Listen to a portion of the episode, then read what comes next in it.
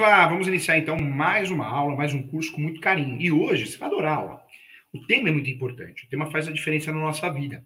Por quê? Partilha de bens é um tema de muitas dúvidas. Muitos advogados, advogadas acabam errando, hein? A partilha de bens. Ah, professor, mas juiz não erra. Erra também.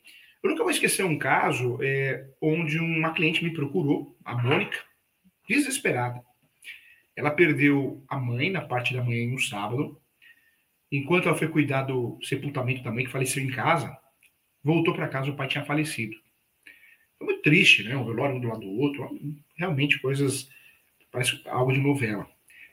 É, ela não conseguia mais morar com o filho na casa, no sobrado. Ela perdeu a mãe e o pai ali. Ela morava com o pai e a mãe.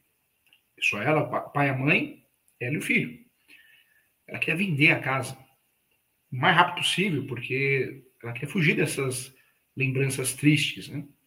A perda do pai, da mãe. Triste? Lembrança que ninguém quer, né? O que, que aconteceu? Contratou um advogado, o advogado fez um, um inventário. Morte por comoriência. Morte simultânea. Inventário judicial. Passou pelo juiz. O juiz concordou. Chega no cartório de imóveis, o cartório barrou. E ela já tinha vendido o imóvel.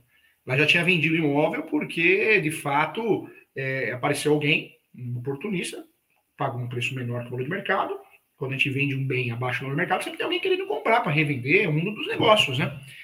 E só que tinha uma, ela tinha já recebido parte, acho que 30% de entrada, não 50%. E tinha uma cláusula dizendo que ela teria que entregar o inventário em tanto tempo, senão ela teria que pagar a multa. Ou seja, ela ia pagar a multa.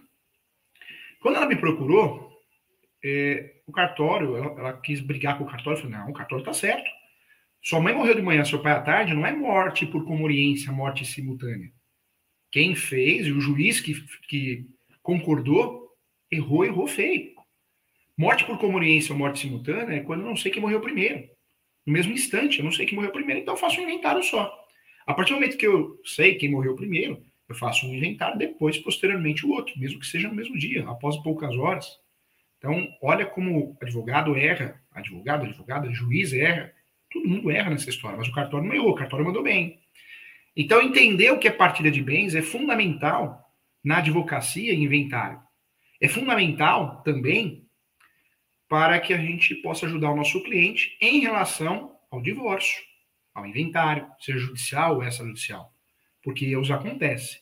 Então, é obrigação nossa, sim, saber fazer partilha, entender como é feita essa partilha. E não só do advogado advogada, mas quem atua no mercado imobiliário. Então, o corretor, a corretora, também tem que saber, tem que saber. Muitas vezes o cliente está comprando algo que não é real, através da sessão de direitos hereditários. Nós temos a sessão de direitos possessórios, que é a possibilidade de vender um imóvel irregular e comprar. Não tem nada de irregular, nada de ilegal. O imóvel é irregular, mas a situação não é ilícita, não. E podemos comprar o um inventário, né? o direito de inventário de alguém, não o inventário que são os direitos das sucessões. O direito das sucessões permite a compra e venda de direitos hereditários. Então, um terceiro estranho pode fazer inventário.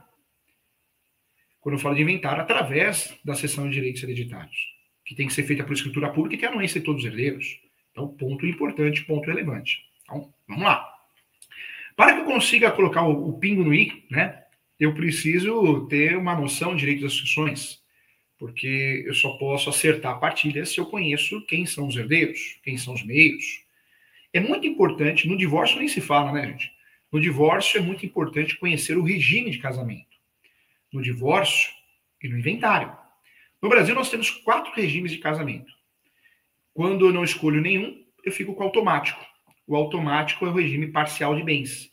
Tudo que for conquistado após a constância do casamento é dos dois. Lembrando que hoje é permitido o casamento de pessoas do mesmo sexo. Resolução 175 do Conselho Nacional, do Conselho Nacional de Justiça. Então, tudo após a constância do casamento é dos dois. Foi adquirido no regime parcial de bens, que é automático. Se eu não quero casar por esse regime automático, eu vou ter que fazer um pacto antinupcial, tabelão de notas. E aí eu posso escolher outros regimes. Tem a separação total de bens, nada se mistura, nem antes nem após o casamento tem a separação final dos aquestos, é um verdadeiro contrato, alguns bens podem misturar, outros bens não. É um verdadeiro contrato, separação final nos aquestos. E tem a união universal de bens, tudo vai ser misturado, ok? Casamento cabe nulidade, Casamento cabe divórcio. Não preciso mais fazer a separação para fazer o divórcio. Posso fazer o divórcio direto, emenda constitucional 66, né, 66 2010, que permite fazer o divórcio, o divórcio direto. Esse divórcio pode ser feito com partilha de bens ou sem partilha de bens. Eu posso pedir antecipação do divórcio e o processo continua em relação à partilha de bens. Posso fazer o divórcio no cartório se não tem menor incapaz e nem litígio. Então, partilha de bens não entra só no inventário, entra no divórcio também. Quatro regimes de casamento, hein? No passado, antes da lei de divórcio, o regime automático era união universal de bens. Quem casasse ia ficar com a união universal de bens. É, a partir de divórcio, passou a ser o parcial de bens. Primeiro regime de casamento, tudo após a constância de casamento dos dois. Antes, cada um que tenha seu. Separação total de bens, como o nome já diz, é um regime que não mistura nada, nem antes nem depois. União universal de bens mistura tudo, salada de fruto. E separação final dos apreços, eu estou falando de um regime de casamento onde, é, de fato, eu estou, né, na separação final dos acordos, criando um verdadeiro contrato, mas na universal de bens, uma salada de fruta. Né, separação total de bens separa tudo. São quatro regimes de casamento. Então, o primeiro, união parcial de bens, o automático. Segundo, separação total de bens. Terceiro, união universal de bens, mistura tudo. E o quarto e último, muita gente fala, ah, esse não é tão usado, mas é usado sim, separação final nos acordos. Entendendo isso, fica mais fácil de fazer a partilha de bens no divórcio e também no inventário. Inventário eu faço é, quando morreu, faleceu. Morreu, faleceu, eu faço inventário, porque eu vou pagar as dívidas do falecido à falecida. O que sobrar, se sobrar, eu vou transferir né, para os herdeiros, respeitando sempre os direitos do meeiro e da meeira, ok? Agora ficou mais fácil, né? Vamos lá, vamos trabalhar o conceito e fundamento do direito das sucessões. Isso é importante, hein?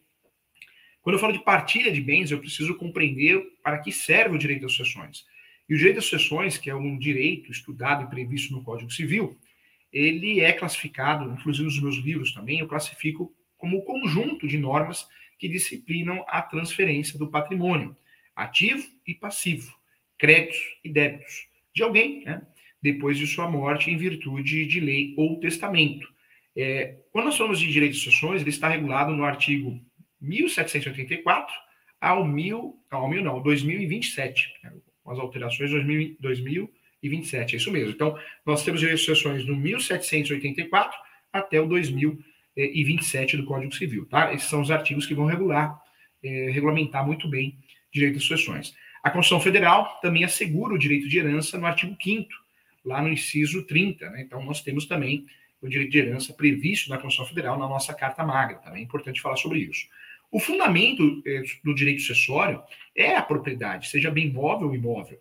É, eu faço inventário para pagar as dívidas do falecido. O que sobrar vai ser partilhado, respeitando os direitos do meio, meieira, que seria o viúvo, viúva, e os herdeiros, os filhos. A regra da herança, guarde isso de forma didática, ela desce.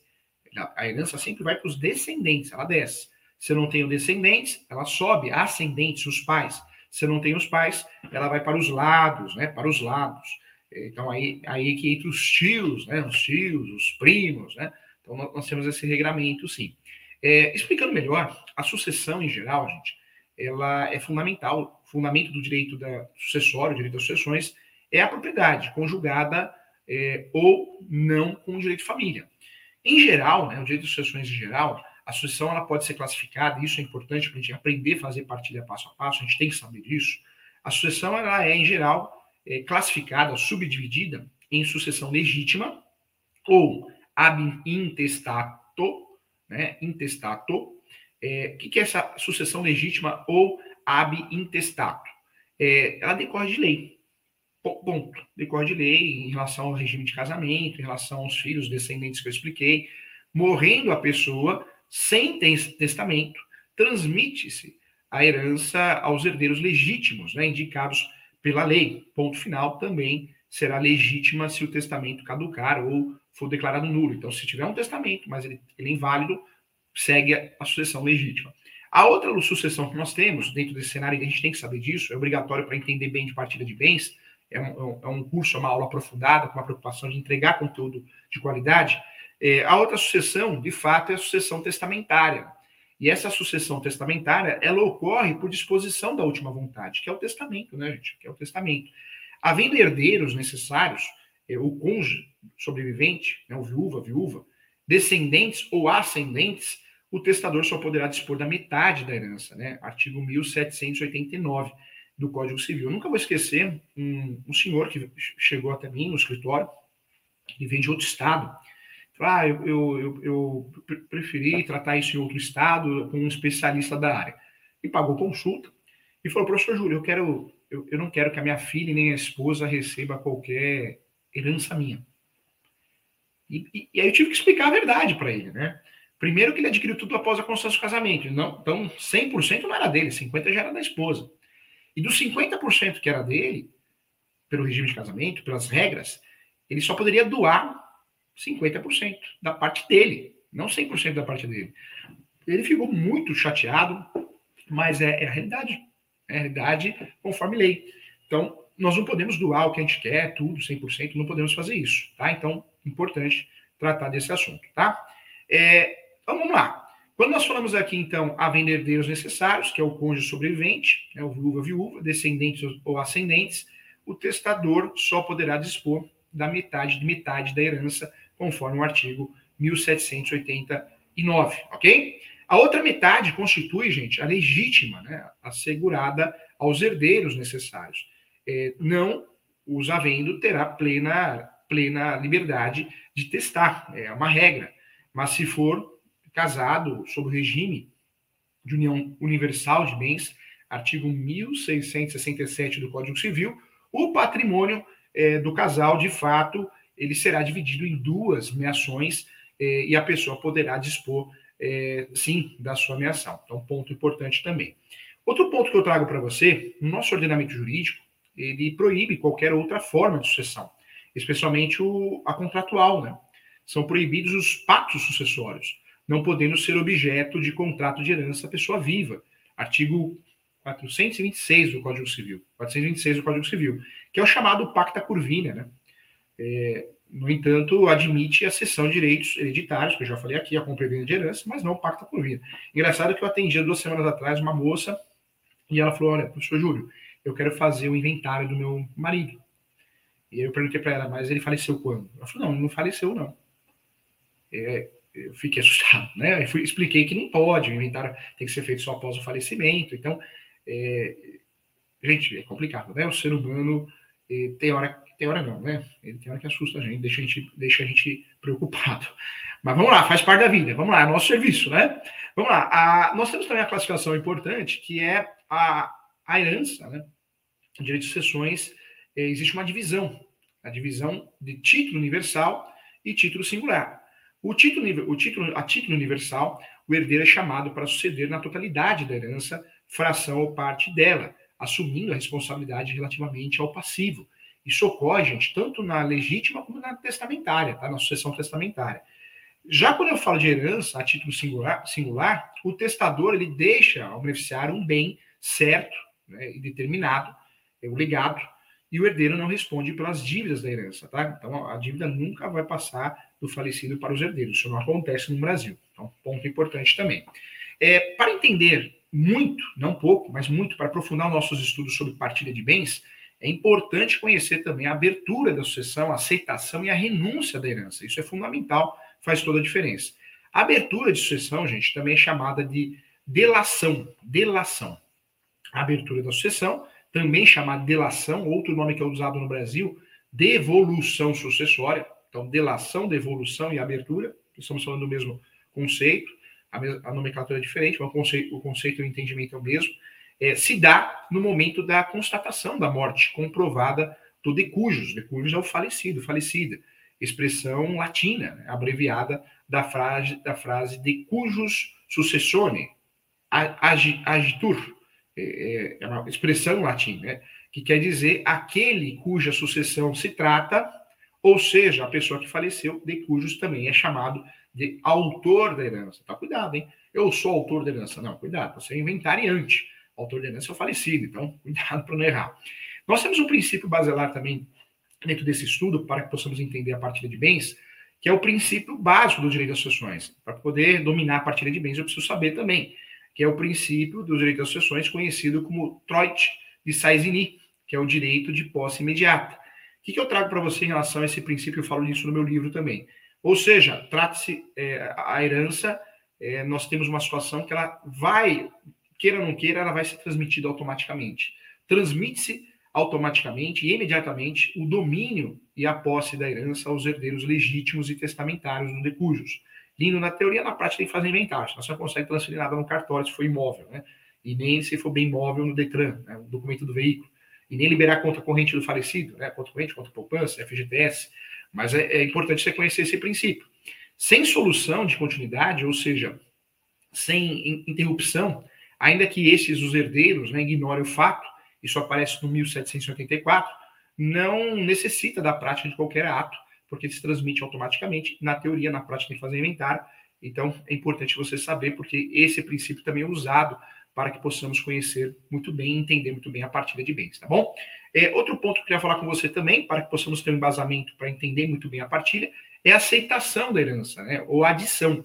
O artigo 1804, ele esclarece muito bem os seguintes do Código Civil, que a aceitação da herança é o ato jurídico unilateral, unilateral pelo qual o herdeiro legítimo testamentário manifesta-se livremente o desejo de receber a herança que lhe é transmitida. Ponto final. É, aceitação consolida, consolida sim os direitos do herdeiro e é também divisível e incondicional, porque não se pode aceitar ou renunciar à herança em parte sob condição ou termo. Isso porque, gente, é fato, né? Isso porque isto para, né? Para se preservar a segurança nas relações jurídicas de fato é isso, a aceitação deve ser pura e simples, e não pode haver retratação da aceitação de herança, não pode. No entanto, pode ser anulada ou revogada se após a ocorrência verificada que o aceitante não é herdeiro, né? tudo bem. A aceitação, gente, da herança, ela pode ser classificada como expressa, que é uma declaração expressa, pode ser público ou particular, pode ser tácita, tácita, que são atos compatíveis com a aceitação de qualidade de herdeiros, e ela pode ser presumida, né? quando o herdeiro é, permanece é, silente, né, silencioso, oculto, e depois que é notificado para declarar se aceita ou não a herança. Então, também. A renúncia da herança, gente, isso também é importante para nós em relação à partilha. A renúncia da herança, ela consiste num ato jurídico unilateral, pelo qual o herdeiro declara expressamente é, que não aceita a herança a que tem direito, despojando de sua titularidade e, e, é considerado sim, eu falo isso no meu livro também, Direito de Família de AZ, Inventário e Partilha de Bens, é, é um ato solene, devendo ser feita por escrito, escritura pública perante o tabelião, ou termo nos autos né, perante o juízo. Então, também é importante. Se o herdeiro renunciar em favor de outro, gente, isso não se configura como uma renúncia propriamente dita. Na verdade, é uma aceitação é, imediata, a transmissão havendo a incidência de tributação causa-mortes, e também intervírus, também é chamada de renúncia translativa, tá? A renúncia é válida e é abi, né, cativa, isto é, sessão gratuita pura e simples, então importante também, tá? Então fica mais fácil agora de entender. Lembrando que quando nós não temos para quem deixar, né, então existe o quê? Existe a herança vacante e jacente, que é estudada no artigo 1819 a 1823. Então, herança jacente, falecendo uma pessoa na situação é, sem, sem ter herdeiros, seus bens são arrecadados, no, de fato são arrecadados, e no, no meia, né, no meia, assim, uma pessoa, que é o chamado curador, é o termo que nós usamos aqui no Brasil, para conservá-los e administrá-los. É, a característica principal da herança jacente é a transitoriedade, né? Transitoriedade da situação dos bens, não goza de personalidade jurídica, é, é uma universalidade de direito, e são expedidos editais convocando eventuais sucessores para verificar. Né? A gente sabe que edital é fictício, né? ninguém vai ler o diário oficial, mas essa é a regra do jogo para dar fim a essa situação. E após a realização de todos esses, esses, atos, esses editais, essas diligências, não aparecendo o herdeiro, é, e decorrido um ano, um ano após o primeiro edital, haverá a declaração da vacância. Então, no primeiro momento acontece o quê? A herança jacente, o procedimento, o processo da herança jacente. No segundo momento, a herança vacante. Por quê? A herança vacante é a fase final. Superada a fase da jacente, eh, os bens passam, então, eh, para a propriedade do Estado, em sentido amplo. É, então, é verdade isso que o boato, ah, se não tem bens, vou deixar para o Estado. É verdade, é verdade, né? Mas aí não pode ter herdeiros, né? É, e mais ainda, né? É, mais ainda, não de forma plena, mas ocorre, fica para o Estado, mas a, a situação apenas resolúvel, a propriedade resolúvel é a que pode ser, se resolver, ou seja, se extinguir, né, somente após cinco anos da abertura da sucessão, é, a propriedade, de fato, passa para o domínio público, que aí seria município, Distrito Federal ou União, comparecendo o herdeiro, converte-se a arrecadação em inventário regular. Tá? Então, isso é importante também. Lembrando que o poder público, pelo código atual, não consta mais no rol de herdeiros, né? É, apontados na ordem de vocação hereditária. Na minha opinião, isso era um absurdo. Então, hoje, pelo menos, fica melhor né, no Código Civil, fica organizado, fica correto, e, portanto, um, é, um, portanto é um sucessor eh, irregular, desde que haja sentença que declare a vacância dos bens. Então, um ponto importante também, tá? Para entender muito sobre partilha, preciso saber também a inclusão por eh, indignidade. Ela ocorre, indignidade aparece no 1814, eh, aparece também no 1818 do Código Civil, é uma espécie de incapacidade sucessória que priva, gente, priva uma pessoa de receber a herança. É uma pena civil, é considerada uma pena civil, criada pelo legislador, é, atingindo os herdeiros necessários, claro, os legítimos e os testamentários também. É, a pena, gente, de indignidade, indignidade, só alcança o indigno, ok? Então, só o indigno, sendo representado por seus sucessores como se fosse morto. O tratamento dessa pessoa é como se fosse morto, passa para o filho dele, dele, dela, né?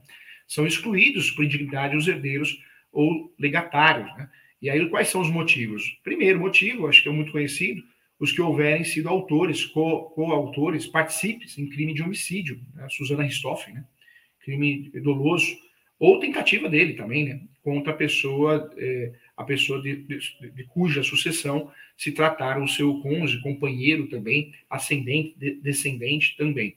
Outro motivo também, gente, é quando houverem, né, acusado caluniosamente, em juízo, o autor da herança, ou incorrer em crime contra a sua honra, calúnia, difamação, injúria, ou de seu cônjuge ou companheiro também.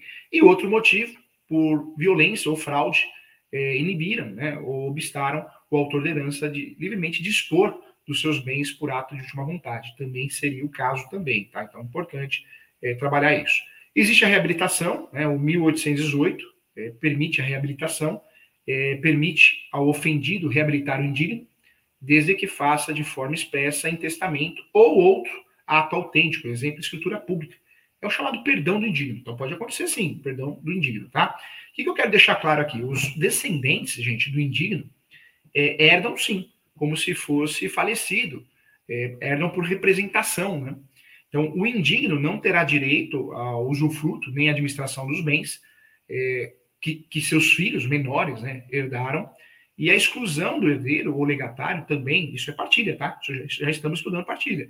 Em qualquer desses casos, dignidade será declarada por sentença em ação ordinária, movida por quem tenha interesse na, na sucessão, que é o artigo 1815, né? O prazo é de quatro anos, quatro anos, anote aí, hein? Quatro anos sob pena de decadência. E os efeitos da sentença declaratória de indignidade, gente, também retroagem o ex-tunc, né, a data da abertura da sucessão, considerando sim o indigno como pré-morto, né, ou, pré-morto ou de cujos. Então, isso também é importante também. É, eu volto aqui, quando nós falamos de partilha de bens, nós precisamos aprofundar, precisamos ficar craque no assunto. Então, eu trago para você, novamente aqui, é, uma revisão da sucessão legítima, tá?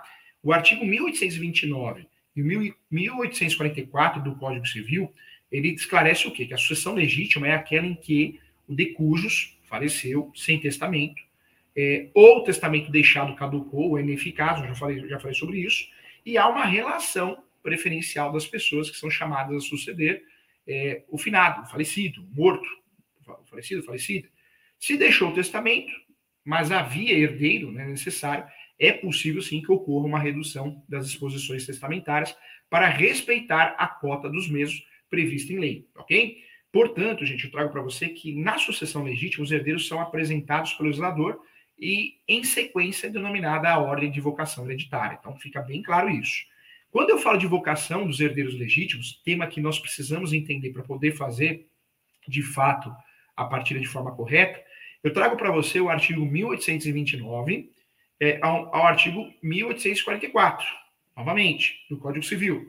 O chamamento dos sucessores ele é feito de acordo com uma sequência denominada, anote aí, ordem, ordem de vocação hereditária. Vou repetir, hein? ordem de vocação hereditária. Quando você for fazer uma partilha, quando alguém for fazer uma partilha para você, é o que você vai conferir. se respeitou a ordem de vocação hereditária, senão é nula. Senão é nula, não vale nada, senão está errada. Não vai dar registro no cartório de imóveis. Não vai conseguir liberar o dinheiro do falecido da falecida. Nada vai dar certo, porque errou a partilha. Errou a partilha errou o inventário. Acontece muito, hein? Aluno meu não erra, hein? Você não vai errar. Vamos lá. O chamamento dos sucessores, então, é feito de acordo com uma sequência denominada ordem de vocação hereditária, que é uma relação preferencial. É uma relação preferencial, sim, estabelecida em lei, é, das pessoas que são chamadas para suceder os decujos, né? O falecido, a falecida na sucessão legítima. Então vamos lá, vamos separar para ficar didático, entrando em partilha também. Já estamos estudando partilha, hein? É, existe a primeira classe. Vamos juntos aqui. Existem classes. Vamos trabalhar a primeira. Então, a regra é: herança desce, descendentes, mais cônjuge. O cônjuge falecido deixou uma esposa, deixou um marido, viúvo, viúva. Depois, segundo, descendentes mais cônjuge. Ok? Terceira, cônjuge mais colaterais até quarto grau. Artigo 1829. Então, já é a regra de partilha. Já é a forma, essa regrinha que eu estou contando para você, já é a forma que a partilha deve ser feita. Então, vamos lá, atenção. É, os descendentes mais próximos, gente, excluem os mais remotos. Atenção, os descendentes mais próximos excluem os mais remotos. É, os de mesmos, né, de fato, eu diria que o mesmo grau, né? O mesmo grau que sucede nos mesmos direitos da sucessão por cabeça. É, quando nós falamos de divisão, de partilha de herança, assim como acontece no divórcio, é que esse termo a gente usa mais no inventário. A sucessão é por cabeça e não por estirpe. Já escutou isso? Estirpe. Então, cuidado, tá? Então, vamos lá, vamos para a regra, então. Ascendentes mais próximos exclui os remotos. Não há distinção em linha reta, materna ou paterna. Filho é filho. Filho é filho, hein? Da Constituição Federal. Artigo 1836, parágrafo 2 o, o que interessa é o grau. O que interessa é o grau. Ponto final. Não há direito de representação para ascendentes. Artigo 1852. Mais uma observação importante: colaterais. É, os colaterais mais próximos excluem os remotos. Ou seja, exceção, direito de representação para o filho de irmão pré-morto. Você já sabe o que é. Irmãos germanos ou bilaterais, irmãos unilaterais, é, irmãos germanos, o mesmo pai, mesma mãe, ou unilaterais, de pais e mães diferentes. É, os últimos têm metade do que um dos primeiros, né? Então, 1841. O tio e sobrinho, só que filho é filho, tá, gente? Não existe diferenciação de filho. É, tio e sobrinho, colaterais de terceiro grau. Na falta de outros herdeiros, a herança deverá sim, ou deveria, né, ser dividida entre eles, ok?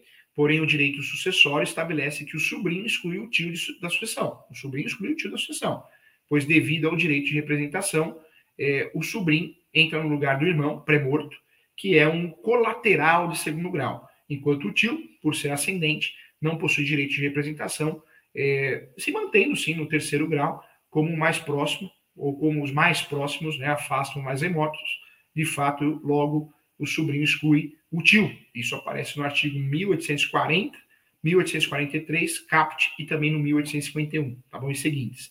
Vamos lá, algumas observações de fato, algumas observações importantes, também importantes, tá?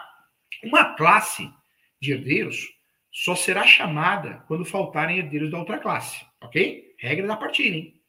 Regra, da partida para não errar. É, uma classe só chama outra classe, só é chamada outra classe quando faltarem os herdeiros daquela classe.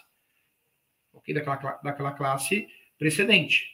Exemplos ascendentes só serão chamados, os ascendentes, os pais, são, só serão chamados na sucessão se não houver, se não houver descendentes. Então, os pais, os pais só serão chamados se não tenham filhos, ok? Outra regra importante, outra observação importante para você nunca mais errar a partilha. Dentro de uma classe, o grau mais próximo em princípio, exclui o mais remoto, ok? Então, dentro de uma classe, o grau mais próximo, em princípio, exclui o mais remoto. Eu trago exemplo para ficar didático. O decujo, falecido, falecida, deixou um filho. E esse possui dois filhos, ok? Que são netos do falecido. São netos. A herança irá somente para o filho, não para os netos. Excluindo, nesse caso, os netos. Não tem lógica de ir para os netos, descendentes. Ok? Bem didático, hein?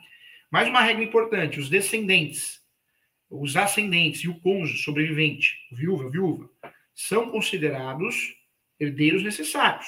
E nesse caso, o testador só poderá dispor do testamento da metade da herança. Eu até tinha já falado isso no curso, na nossa aula. É importante você saber. Isto é a metade né, de seus bens é, que irá obrigatoriamente para os herdeiros necessários, salvo alguma hipótese de desertação, é, a outra metade será poderá dispor em testamento, mas tem que ter essa situação de desertação, ok? Mais uma regra importante que eu quero passar para você: todos os filhos, gente, anota isso também, todos os filhos herdam, todos os filhos herdam em igualdade de condições. Isso está na Constituição Federal, artigo 227, parágrafo 6 Os filhos havidos ou não da relação do casamento, ou por adoção também, hoje sócio afetivo também, serão os mesmos, é, os mesmos em consideração legal. Terão os mesmos direitos e qualificações. Inclusive é proibido, né? são proibidas quaisquer é, alterações, contratos, é, é nulo de pleno direito se eu faço um contrato nesse sentido. É, é extremamente proibido quaisquer designações discriminatórias relativas à filiação no Brasil, hein? Então eu trago para você que assim um filho não pode ser chamado de adulterino, é, bastardo, né? Igual a gente vê em novela, filme, não pode. Hein? É, eu trago para você que assim um filho não pode ser chamado adulterino, bastardo, jamais. Hein? Tanto faz se ele, ele é proveniente de um casamento ou de uma relação extraconjugal. Filho é filho. Filho é do mesmo jeito e terá os mesmos direitos, direito à herança. Mais uma dica para a gente não errar a partilha. Se houver um testamento, essa ordem pode não prevalecer exatamente da, da forma originária, porque tem o testamento, tem que descontar o que está no testamento se ele é legal, se respeitou os herdeiros legais, né? Então, é importante. Ou seja, pode haver algumas modificações também. Em relação ao direito de representação, que nos interessa muito, gente, eu trago para você que direito de representação, nós temos o artigo 1851 até o 1856. E representação interessa para nós que somos especialistas em partilhas de bens. É você agora, a partir dessa aula, a partir desse curso, é um especialista. Você não precisa pagar para alguém fazer essa partilha, né? É, no passado, a gente tinha o partidor. Né? Hoje não. Hoje quem faz a partilha é o advogado. A advogada é a própria parte, os próprios inteiros, os próprios é, interessados. Se eu não tenho capacidade como advogado, advogada ou, ou como pessoa leiga de fazer isso, né? Eu, eu, o partidor não é do Poder Judiciário. Você vai pagar por esse serviço e paga caro. Então, aí que é importante. Quando a gente entende muito de partilha, nós podemos prestar esse serviço não só né, na advocacia, mas também oferecer esse serviço aos juízes, juízas, ao Poder Judiciário, como partidor, assim como o perito. Deixa o currículo lá. Se não chegar a um consenso da partilha correta, eu posso exercer essa função como partidor. Tá? Então, muito bem remunerado. Hoje, um partidor ele ganha 5 mil reais por ato, quando convocado pelo Poder Judiciário, 5, 10, 3 mil reais. Então, é bem interessante. Tá? É, vamos lá. O direito de representação, então, ele aparece no 1851 até o 1856. Dá-se o direito de representação quando a lei chama certos parentes do falecido a sucederem todos os direitos, em que ele sucederia se tivesse, né? Conforme o artigo 1851. Só tem aplicação na sucessão legítima. Eu trago um exemplo, acho que fica bem didático. Vamos lá, quer ver? Pedro faleceu, ok? Deixando cinco filhos. Dois deles, vamos chamar de B e D, faleceram anteriormente ou seja, antes de Pedro. Um deles, o filho B, tinha um filho G e o outro D. O outro D. Tinha dois filhos. O, o outro, né, o outro filho D, tinha dois filhos. Vamos lá, colocar HI. Como que fica isso, hein, professor Júlio? Olha só, presta atenção, hein? Cada um dos filhos de Pedro irá receber 20% do patrimônio do pai. É. G representará o pai, seu pai na herança, de seu avó, e receberá a totalidade que seu pai receberia, os 20%, por representação. No entanto, o HI, né, os parentes HI, representam o D, representação, filhos por representação, e irão herdar apenas 10% de cada um da totalidade da herança. Então, os filhos herdam por cabeça, hein, e por direito próprio. Já os netos herdam por estirpe, não é um striptease não, tá? Estirpe, estirpe, ok? ou do direito do ou, ou por direito do representado, ok? Então ficou fácil agora, hein? Vamos lá. Neste caso, gente, nesse exemplo prático, nesse exemplo, se todos os filhos fossem pré-mortos, concorrendo apenas os netos, né, todos do mesmo grau, a sucessão não seria mais deferida por representação, mas por estirpe, por cabeça. É, assim como só há três netos, cada um herdará um terço da totalidade da herança, e essas cotas chamam-se assim avoengas, avoengas, avoengas é o nome, é o termo, hein? Por serem transmitidas diretamente do avô para os netos, tá? Então é importante, hein? Então, presta atenção. O direito de, o direito de representação se aplica ao herdeiro pré-falecido e também ao, ao excluído por indignidade ou desertação, conforme nós tinha, tinha falado aqui na aula, aqui no nosso curso, tá bom? É, é, importante, é importante verificar o direito de representação na linha, na linha reta, né, descendente, operando sim. Nunca na ascendência, artigo 1852. Na linha colateral, só ocorrerá, gente, em favor dos filhos de irmãos do falecido, sobrinhos, quando o irmão de, dessa concorrência, é, e nesse caso, né, mas não há representação, mas renúncia, nem na herança testamentária, não se aplicam, não se aplicando de fato também aos legados. Então, importante isso, tá? Então ficou bem fácil agora, hein? Bem fácil. Não dá para errar, tá? Quando nós falamos da sucessão testamentária, ela rege-se pela lei vigente no momento da feitura do testamento, que regula a capacidade testamentária ativa e a forma do ato de última vontade, e a lei que vigora ao tempo da abertura da sucessão, é, que rege a capacidade testamentária passiva e a eficácia jurídica do conteúdo das disposições testamentárias também, tá? Volto a falar que o testamento é um ato personalíssimo, unilateral, solene, é, revogável por, por qual é, alguém que dispõe no todo em parte de seu patrimônio para depois de sua morte, tá? Então é importante também. É, fica fácil, hein? então agora você consegue entender muito bem. Legal, né? Esse assunto é muito importante e muita gente erra e erra feio, né, gente? Muita gente erra e erra feio. Vamos lá, alguns pontos, algumas perguntas que fizeram antes da aula, né? Então vamos lá. Professor Júlio, como deve ser feita a partilha? A partilha de bens pode ser feita por acordo entre as partes, claro que pode, via extrajudicial ou judicial. Em casos de divórcio ou fim de união estável, partilha de bens também é uma união estável, vamos esquecer, hein? É, no processo de inventário, ocorre por meio de um inventário judicial ou extrajudicial, seguindo as regras legais. É importante contar com assistência jurídica do partidor, que pode ser o advogado, advogada, né? tem corretor que presta serviço também. É, como fica a divisão de um imóvel entre os herdeiros? Então, para ficar bem didático, a divisão de um imóvel entre os herdeiros ocorre no processo de inventário, judicial ou extrajudicial, pode ser feita de forma acordada entre os herdeiros ou determinada pelo juízo, juízo, poder judiciário. Isso pode envolver a venda do imóvel e divisão do valor ou atribuição da propriedade ou né, a, um ou mais herdeiros com compensação aos demais. Lembrando que quando, quando eu esqueço de incluir um bem, sobrepartilha para corrigir o inventário. Quando eu esqueço de um herdeiro ou herdeira, aí eu vou fazer a petição de herança para pedir a nulidade do inventário. Quando o falecido ou falecida deixou pouco, pouco, poucos bens, não, dinheiro, né? É, eu faço, posso fazer alvará judicial dependendo do valor. Então, cuidado, tá? Nem sempre é inventário, preciso sempre prestar atenção nisso. É, para fazer, né, a pergunta que foi feita, ah, professor, eu preciso de advogado para fazer partilha de bens? No caso do inventário, é obrigatória a presença do advogado, né, para representar os interesses do, do, dos herdeiros. A lei exige a presença do, do, profissional habilitado no processo de inventário, tanto judicial como extrajudicial, né, no divórcio também. É, outra pergunta que foi feita para mim, quanto tempo demora um processo de partilha de bens, professor Júlio? Na verdade, tanto no divórcio como no inventário, no divórcio você pede a antecipação do, do, do divórcio e dá sequência à partilha de bens, né? Partilha quer dizer divisão. No inventário, não. O inventário é pagar as dívidas e dividir. Então, depende, depende, depende do, do fórum que você vai usar. Se o fórum é lento, ele é lento para tudo, né? Mas, em regra, um inventário com partilha de, de, bens tem durado no Brasil um ano e meio, dois anos, três anos em alguns casos. Quando, você, quando é litigioso, porque os outros herdeiros não concordam, aí demora mais, né? Porque aí tem citação, perícia. Então, é complicado. O tempo necessário para concluir um processo de inventário de bens pode variar consideravelmente, dependendo de vários fatores, né? como a complexidade do caso, a quantidade de bens, a quantidade de herdeiros a serem partilhados, a existência de conflito entre os herdeiros, a carga de trabalho do Poder Judiciário. Então, de fato, é importante saber disso, tá? Legal. Então, vamos, vamos agora tratar das perguntas aqui. Sempre são feitas perguntas boas, inteligentes. Vamos lá. Eu quero convidar todos a fazer. É, nós temos um curso, o curso de leilão, quem quer ser investidor em leilão, corretor, corretora, advogado, advogado, quer ser especialista em leilão para prestar esse serviço, vamos ter um curso presencial, tá? Entra, entra no site ou entre em contato com a Escola Superior Universitária, o Portal ESO, para você ficar sabendo. É um sábado o dia todo, tá chegando, hein? O dia todo, maravilhoso o curso. É, convido a você a participar da, da pós-graduação em Direito Imobiliário.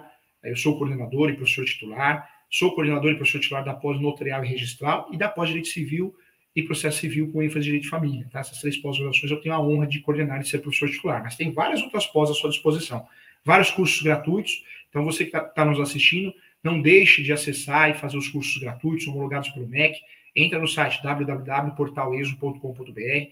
Um curso está fazendo muito sucesso é o curso de despachante imobiliário, curso está fazendo muito sucesso, muita gente se habilitando como despachante imobiliário. Outro curso tá, faz muito sucesso, é o de síndico profissional. Então, tem vários cursos importantes. Tem curso de porte de arma, bem, bem legal, tá? Vamos lá, ó, eu vou passar também o meu Instagram. Eu quero que você siga o professor nas redes sociais. O Instagram do professor Júlio é professor.júlio.sanches, tá? professor.júlio.sanches. É o meu Instagram. Siga o professor nas redes sociais. Se inscreva no meu canal do YouTube, professor Júlio César Sanches. Tem muitas aulas, palestras gratuitas para você. Quem quiser entrar em contato para marcar mentoria, advogados, advogados, corretores, corretoras, consultas, entre em contato, telefone fixo, é o 11 20 61 5649, o professor presta muita mentoria para advogados e advogadas, principalmente você está com dúvida em partilhas, primeiras partilhas que você vai fazer, então entre em contato sim, tá bom? O e-mail demora um pouquinho para responder, mas eu respondo, mas é, se for urgente, entre em contato por telefone, tá bom? O meu site é professorjuliocesarsantos.com.br. Vamos lá, vamos para a pergunta então, para as perguntas, né? Vamos lá. Olha o Walter Nascimento, sempre estudando aqui. Bom dia, professor. A penhora de um dos herdeiros alcança a parte de todos os familiares, herdeiros? Em regra, não. É, vamos dizer que um herdeiro, na verdade, é, quando eu faço inventário, eu transfiro a propriedade do falecido falecida para mim. Né? O inventário faz isso. Eu me tornando proprietário coproprietário, a minha parte pode ser penhorada, mas os outros não. Se isso acontecer, o que, que os outros herdeiros devem fazer? Embargos de terceiro, para desbloquear, tá bom? Legal. A Monique Cruz, toca saudade, hein, Monique? Uma das alunas mais estudiosas. A Monique Cruz faz todos os cursos, todas as aulas. Depois vão falar que é sorte, hein? Que orgulho. Eu queria ver a Monique fazendo pós comigo, hein? Verdade. A pós, gente, tem um valor de 958. É um valor único, parcelado ainda. Então faz, Monique, faz. É gostoso ter um certificado na parede pós-graduado em Direito Imobiliário. Impacta, né? Impacta. Fora o conhecimento prático, é mais importante. E é online, né? Você assiste a hora que você quiser, aonde você quiser. Vamos lá. Se for poceiro de lotes consecutivos, é possível fazer somente uma ata notarial? É possível, é possível, mas depende do que você quer fazer, né? Mas é possível sim, tá bom? Andressa Souza, bom dia, professor. O filho que abandona o idoso terá o mesmo direito que os demais filhos? Em regra, sim, a não ser que foi, eh, foi gerado né, um processo é, trabalhando esses conceitos de indignidade, se, se, de fato conseguir trabalhar essa classificação, esse conceito, né, então eu consigo é, deserdar, vamos dizer assim. Mas, em regra, se não fizer nada, se não tiver êxito nesse procedimento, nesse processo, vai herdar sim. Né? Por mais triste que pareça, né? Legal, gente. Agradeço a você. Parabéns por ter acompanhado a aula, o curso. Estuda que a vida muda. Eu falo, enquanto a gente estuda, a gente não está fazendo mal para ninguém. Né? É, eu, eu escutei ontem. Quando a gente faz muita fofoca, cuida muito da vida dos outros, o que, que acontece? A nossa vida fica largada. Então, cuida menos da vida dos outros e cuida mais da tua. Saúde, conhecimento, corpo, mente e alma. Né? Então, cuida mais da tua vida, cuida de você. Tá bom? Seja feliz, a felicidade plena é uma utopia. Então, viva os momentos. Tá bom? Sucesso, paz, amor e muita saúde. Um beijo para você. Até a próxima, hein?